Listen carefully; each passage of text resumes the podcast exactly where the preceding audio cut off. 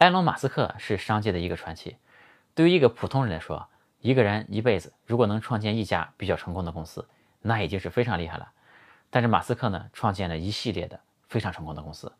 这里面呢有 PayPal，PayPal 大概相当于是一个国外版本的支付宝，还有特斯拉。特斯拉呢，现在已经是电动汽车行业的领军企业。还有 SpaceX，SpaceX 是一家太空技术探索公司，它是制造可以重复利用的火箭，来降低宇航的成本，帮助人类实现登陆火星的梦想。它还有 SolarCity，SolarCity 是一家致力于呃清洁能源、光伏发电、太阳能发电相关的一家公司。还有 Hyperloop，Hyperloop 呢是一种超级高铁，它是有一个真空的管道，然后列车在里面以磁悬浮的方式来运行，这样阻力特别的低，可以达到一千二百公里每小时的速度，比飞机还要快。但建造的价格呢，只有高铁的一半。还有一家比较新的公司呢，叫 The Boring Company。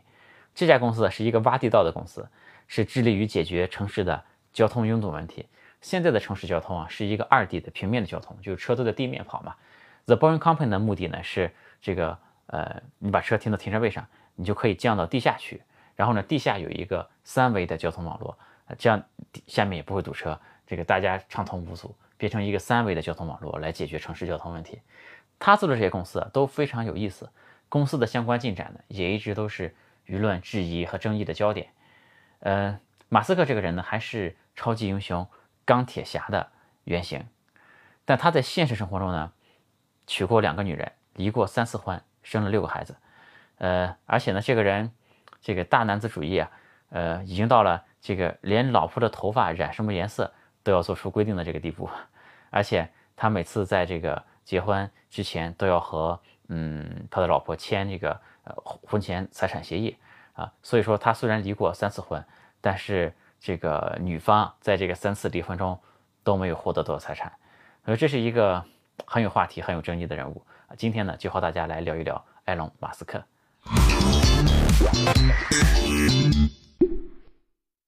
有趣的灵魂聊科技人文，我是李自然。今天和大家聊的是埃隆·马斯克。我想了想，我们不聊马斯克为什么能够成功，因为那就显得太过于成功学了。我们换一个说法，我们来聊一聊马斯克和常人有什么不一样的地方。我呢想了想，马斯克确实在三个方面和常人是非常不一样的。第一呢，他的家族是有着一个冒险的基因的。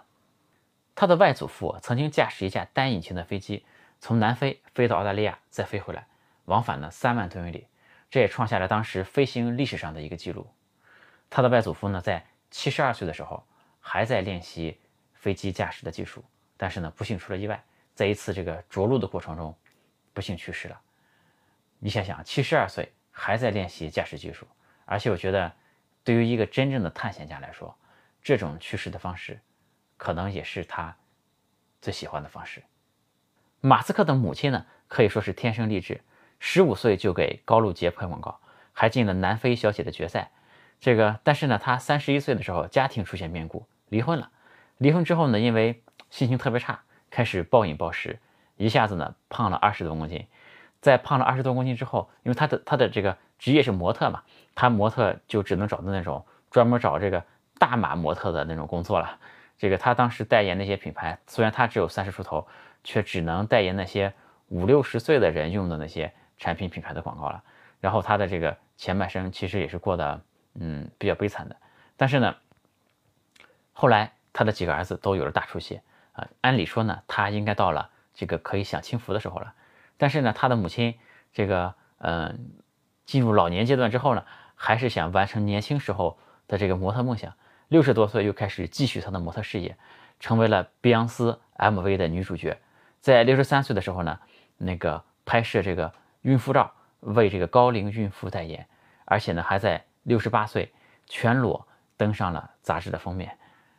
这样看来呢，马斯克这个家族啊是一个爱折腾、爱追求理想、不屈不挠，而且呢还不遵循常理的这么一个家族。也可以说，马斯克的血液里面。是包含着他家族的这种基因的。马斯克不同于常人的第二个特点，就是他的操作非常的极限。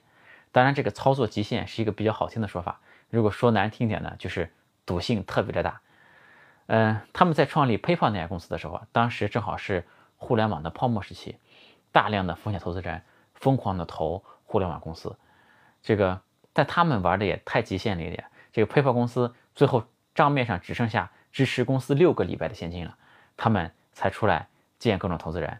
嗯，PayPal 的几个合伙人还飞到韩国去见韩国的风险投资人，韩国的风险投资人呢特别想投他们，但是呢双方也没有谈成。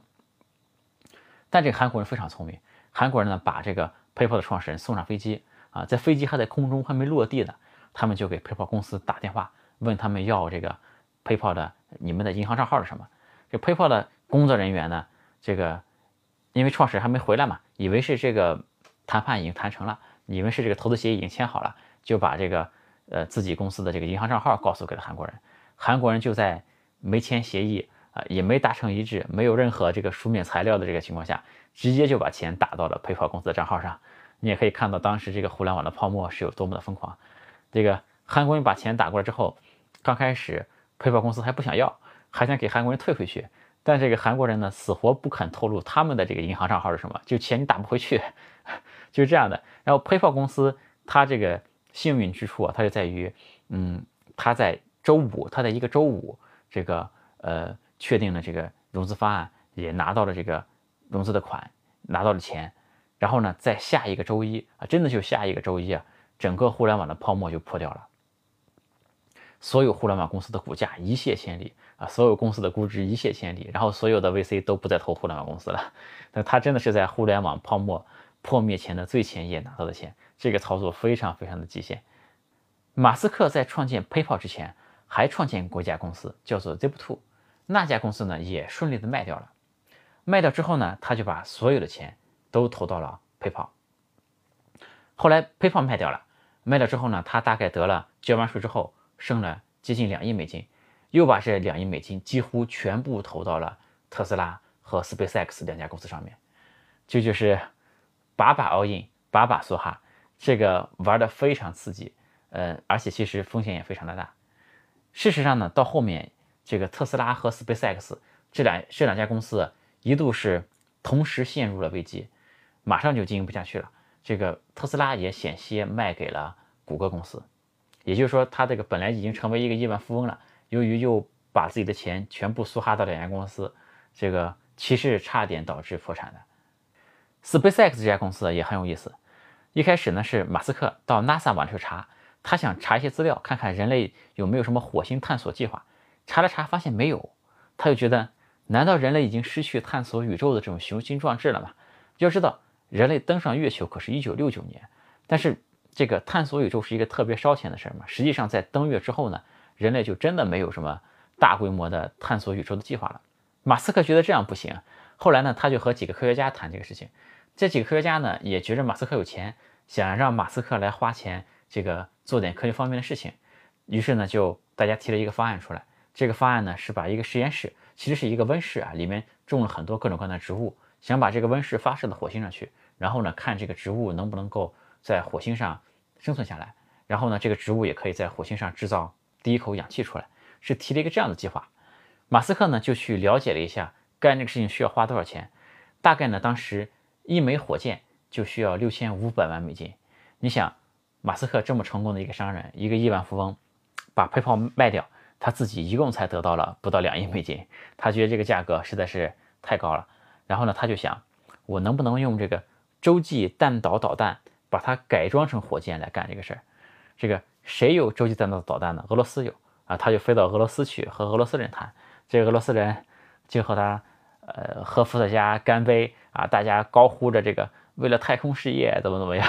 但是最后呢，这个俄罗斯人其实想讹马斯克一笔钱的，就想敲诈马斯克一笔大钱。这个马斯克知道了之后呢，也特别气愤，这个和俄罗斯人的谈判也没成功。然后呢，后来决定。这个既然这个宇航成本这么高，人类呢如果想探索太空的话，还是得先从降低宇航成本开始，就创立了 SpaceX 这家公司。但这家公司创立之后啊，其实非常的不顺利，因为造火箭这个事情啊太烧钱了，嗯，而且呢这个不确定性又非常非常高，它前面三次发射全部都失败了。这个发射火箭这个事儿呢，你发的好上去是火箭，发不好上去就成礼花了。SpaceX 呢，三次发射都失败，也可以说是走到绝境了。这个幸好呢，他最后一次发射，第四次发射。为什么说最后一次发射？因为这次发射如果再失败，就没有下一次了，这家公司就完蛋了。他第四次发射终于成功了，在第四次发射成功之后呢，他也是顺利的拿到了美国政府的一些订单，因为美国有很多太空站嘛，这些太空站后面这个发射火箭维护等等任务就都交给 SpaceX 这家民营公司来做了。这样呢，这个 SpaceX 才算是活过来了。这整个过程呢，其实玩的是非常的惊险。呃，他的这一套玩法可以讲，你玩成功了就是马斯克，一旦玩错了就变成贾跃亭了。马斯克不同于常人的第三个点，是因为他往往用第一原理来思考问题，而不是像普通人那样去想我怎么把这个事情干得更好，这叫改良主义。他不是改良主义，他是用第一原理来思考问题的。那么什么是第一原理呢？第一原理就是你找到这个事情最根本的一个点，这个点呢是你所不能解决的问题，是一个你无法回避的限制。这个点呢往往都是物理定律。你如果基于这样的第一个原理找到这么一个最根本的点，以这个角度来思考问题的话，往往会得到一个非常不一样的结论。比如说我们说 SpaceX 做的那个降低火箭发射成本这个事情，如果我们基于改良主义来考虑这个问题的话，嗯，你觉得？造火箭一个事情，成本特别的高，这个人才特别的稀缺，特别的贵，这个生产也特别的难，就想降低这个火箭发射成本是特别特别困难的一件事情。但如果你用第一原理来思考这个问题的话，你就会想，这个火箭，比如说它的外壳究竟是用什么材料做的？我买这个材料需要花多少钱？它究竟需要多少燃料？我买这个燃料需要花多少钱？我还需要买什么材料？那买这些材料的物理成本？这个是我不能回避的，我究竟需要花多少钱来买这些东西？那其他的问题呢？至于什么研发、生产，那都是人类社会分工协作的问题。那些问题呢，都应该是一个可以解决的问题。我们再举一个例子，就是 Hyperloop 那个项目。那个项目呢，就是超级高铁嘛，它解决的是两个远距离城市的缩短交通时间的问题。比如说从洛杉矶到纽约，或者是从北京到上海这么远距离城市。你怎么把这个，嗯，通勤的时间能够缩短？如果你是基于改良主义的想法的话，那无非就是说我造一辆更快的车，或者是我造一架更快的飞机。那么如果你用第一原理来思考这个问题呢，那就变成了一个非常简单的物理公式：两个城市之间距离是一定的，你想时间更短，你就要速度更快。你怎么才能速度更快呢？要么你动力比别人更强，但动力这个呢，其实在第一原理的范畴，因为现在人类的技术，大家的发动机。都是差不多的，然后呢，其他的影响因素就看谁的阻力更小，对吧？这个阻力就分为第一空气阻力，第二呢是这个车辆和这个路面之间的阻力。那你去解决这两个问题就好了。于是呢，你就会想到我要做一个真空的管道，真空的管道里面没有空气，这样就解决了空气阻力的问题。第二呢，我把这个列车做成磁悬浮的，这样这个列车和道路之间的摩擦力就会非常的小。那你用第一原理来思考问题，你就会得到完全不一样的答案。你就不会再去想我是改良一辆汽车、一架飞机这样的问题，而是说呢，我需要一个真空的管道，里面跑磁悬浮的列车，你会得出一个完全不一样的结论。而这种类似这种结论、这种思维方式，就是马斯克的思维方式。你在了解了第一原理之后，你再去看马斯克做的这些事情，你就会特别理解他的一些做法。比如说，为什么要做 SpaceX？为什么要把人类移民到火星上去？那正常人平时哪会想这些事情？但如果你了解第一原理，然后，如果你再知道一些宇宙学的知识的话，你就会知道，地球啊其实是特别不安全的一个地儿。你看到每天太阳都升起，其实明天太阳是不是会升起来，你是不知道的。就其实能威胁到地球的东西特别的多，比如说来个小行星撞一下，比如说这个外星人来了，它特别多的这个原因都会使地球本身走向灭亡。嗯，所以说人类的这个种族如果想在宇宙中得到长久的延续，那么我们的征途是星辰大海。人类早晚要走到宇宙中去的。如果你想征服宇宙，那么第一站你肯定要先征服火星，因为火星是距离地球比较近的，而且有可能被改造的环境有可能被改造适宜人居住的一颗行星。如果你连火星都征服不了，你哪里都不用去了。那你了解了这些背景之后，你就知道 SpaceX 为什么要做这么一件事情。他是看到了比普通人更长远的、更终极的一个目标在那里。但是呢，如果你用第一原理来思考问题，那么你的结论很可能是大家所不认可的。马斯克呢，前几年和扎克伯格，就是 Facebook 的创始人，有一场隔空论战。就是马斯克认为人工智能的发展会给人类带来很大的威胁。那扎克伯格当然不这么认为。那个我们上一期的视频也是讲的人工智能，我在里面也提到这个问题，就是人工智能会不会对人类有威胁？事实上呢，只要懂技术的人都不会觉得有威胁。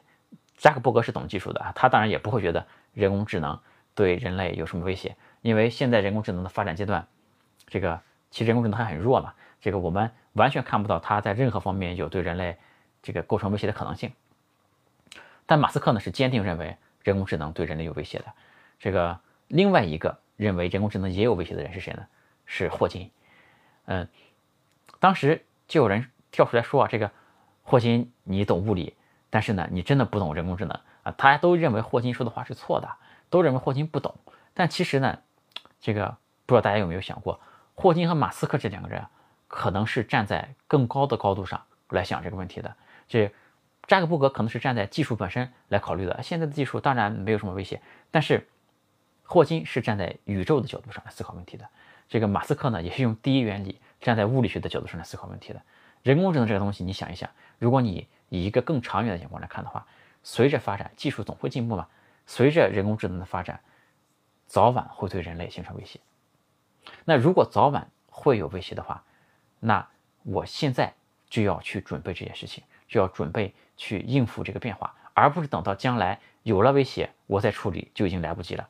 所以说，马斯克成立了一家叫 OpenAI 的一个一个一个项目啊，这个项目就是为了这个嗯。解决人工智能对人类产生威胁的一个问题。现在的这些创业者嘴里谈的都是需求，一般创业者干的事情无非是让人类这个更方便一点啊，这个体验更好一点。比如说，以前支付大家拿钱包啊，现在你拿出手机来就能支付了，方便。以前你这个吃饭要到楼下去吃，呃，现在你叫个外卖送上门来了，多方便。以前打个车。到路边招手招半天，现在呢，打开手机解决了，多方便。这个这都是创业者解决的问题，就是不断的满足大家的需求，让大家更方便。但是呢，很少有创业者像马斯克这样去思考那些终极的问题。其实绝大多数的人类就是一群孩子，创业者呢就是制造玩具的人，他们不断的拿出更好玩的玩具出来，让这些孩子们玩得更开心，体验得更好。而马斯克呢，是一个拿枪的猎人。他的眼中看的是远方的狼群，这些孩子们正在愉快的玩耍，可能完全没有意识到远方即将来临的风险。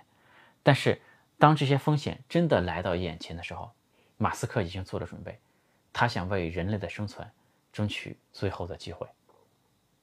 谷歌的联合创始人拉里·佩奇有一次在演讲中说：“如果我死了，我身后几十亿美金，我宁愿给马斯克这种人，我也不想给慈善组织。”我其实。特别理解这句话，因为我个人是一个坚定的生产主义者、进步主义者。我觉得，嗯，人类这个绝大多数的问题都可以用科技的进步来解决。其实我身边也有很多朋友在做慈善，我也很支持他们做慈善，我也很支持，我也认为慈善是一件很有意义的事情。但另一角另一个方面呢，我觉得现在，嗯，愿意做慈善的人很多，但是真正为人类的未来长远考虑的人实在是太少了。人类和地球的关系。好比是一艘行驶在惊涛骇浪中的小船，对于这条小船来说，现在最重要的事情是如何到达一个安全的港口，而不是在意这个船上是不是还有一两个人饿着肚子。在我小的时候的课本里就学过，再过几十年，世界上的石油就开采完了，煤炭也没有了，各种各样的资源能源都会逐渐的枯竭。但现在呢，页岩气也出来了，这个新能源。也有了长足的发展和进步，而我觉得只要科技发展的足够快啊，这些能源资源，宇宙这么大，都是取之不尽、用之不竭的。所以我还是非常坚定的，嗯，是一个这个倾向于优先发展科技的人。我觉得这个人类几乎所有的问题，包括贫困的问题，最后都会由科技来解决，而用科技解决这问题，才是最最靠谱的方案。那今天就和大家聊到这里，如果大家喜欢我的视频，请转发、关注、点赞，谢谢各位看官。呃，屏幕上呢是我的个人微信和微博，欢迎大家加我的微信，关注我的微博。如果是音频网站的用户，可以打开全拼的李自然点 com，上面会有各种信息。